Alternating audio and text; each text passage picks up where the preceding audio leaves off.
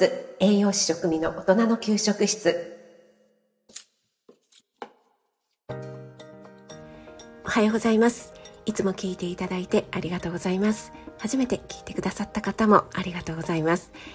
今日は息子との哲学チャンネルを始めて気づいたことということでお話ししていきたいと思います。息子との哲学チャンネル哲学は日常にフィロソフィーチャンネルというのを始めて、えー、ちょうど11回目を収録したところなんですけども、えー、前回とこの前回の10回目と11回目で約1ヶ月ぐらい空いてしまいまして、えー、こんなニッチなチャンネルでも聞いてくださってる方がいてあの私の公式 LINE の方から「今お休みなんですか?」とか「また更新してくださいね」っていうような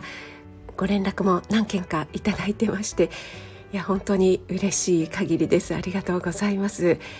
一回収録するとすごく内容が長くなってしまって話がねこう長くなってしまってそれを何回かに分けて前編後編みたいな感じで編集しているんですけども前回撮った収録がですねやっぱりあの息子がのこだわりが勃発しましてなんかうまくまとまらないかったからもう一回撮り直したいっていうことになったのでそれでねあのまたまた伸び伸びになってしまったというところがあります。はい、でこのね息子とのチャンネル始めた理由なんですけどもまず自分自身が哲学という学びに興味があるというところはもちろんなんですけども息子がどんなことに興味を持っているのかなっていうことと、まあ、どんな勉強をしているのかなっていうのにも興味があったんですよね。私は息子とは意外とよく話す方なので大学でこんなことをやってるっていう話はねよく聞いてはいたんですけども、うん、結構ちんぷんかんぷんというかちょっとね分かりにくかったんですよね。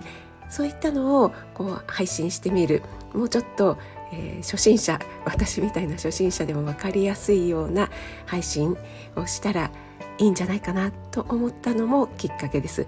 これがですねまあ理系のものすごい難しい分野とかだったら、えー、やろうとは思わなかったかもしれないんですけども哲学っていろいろな学問の土台になるというところがありますよね。はい、それで実際に始めてみてなんですが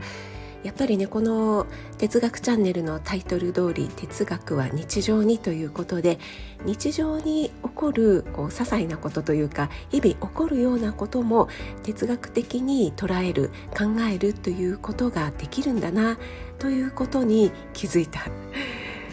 これが一番大きいですかね。何か特別なことをするとか難しい哲学書を開いてさあやるぞみたいなことではないんだな。っていうことですね。はい。そしてもう一つこれはね一番大きいんですけども、えー、息子の成長を感じるということですね。以前の配信でも息子のことについてお話ししたことがありますけども本当にね息子は小さい頃からマイペースで足並みを揃えるとか周りを見るということがまあできない子で本当にね忘れ物とかも多くて毎回面談とか行くたびにもう少しね忘れる 忘れ物が減るといいですねみたいなねもうその度に「あ申し訳ありません気をつけているんですけど」っていうね謝っていたという記憶があるんですけどもそんな息子も二十歳を過ぎましたら成長するもんですね。二十歳過ぎてもそのまんま小学生のままっていうのもね困りものですけどもその子に応じてねあの成長のスピードってあると思うんですよね。小学生の時期、えー、子供の頃はねすごく成長が早くてあの子はしっかりしてるね何でもできるねっていう子がいたとしてもその子がそのままのスピードでどんどん成長していくとは限りませんし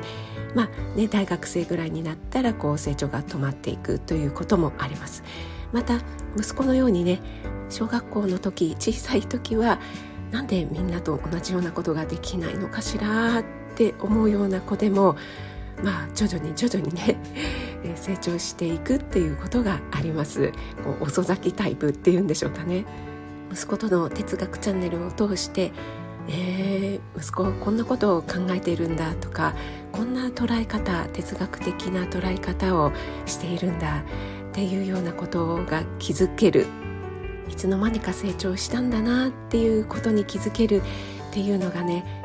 やっていて一番良かったこと気づいたことだなと思っています。哲学は日常に Philosophy Channel 第11回目、えー、ポッドキャストそれから Spotify の方で配信しています。よかったら聞いてみてください。11回目はジブリ映画を哲学するというタイトルになっています。この収録をした時も一旦もう撮り終えてあの収録の方オフにした後にいやなんかすごく学び学びになったわなんか私が一番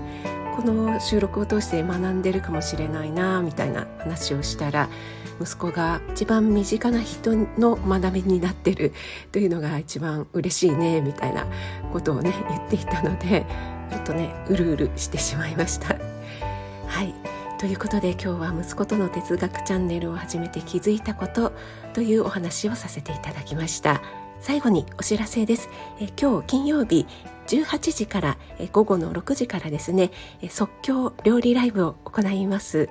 全員参加できるようにしたいと思いますのでお時間合う方はぜひぜひお越しください。お待ちしています。それでは今日も素敵な一日となりますように気をつけていってらっしゃい。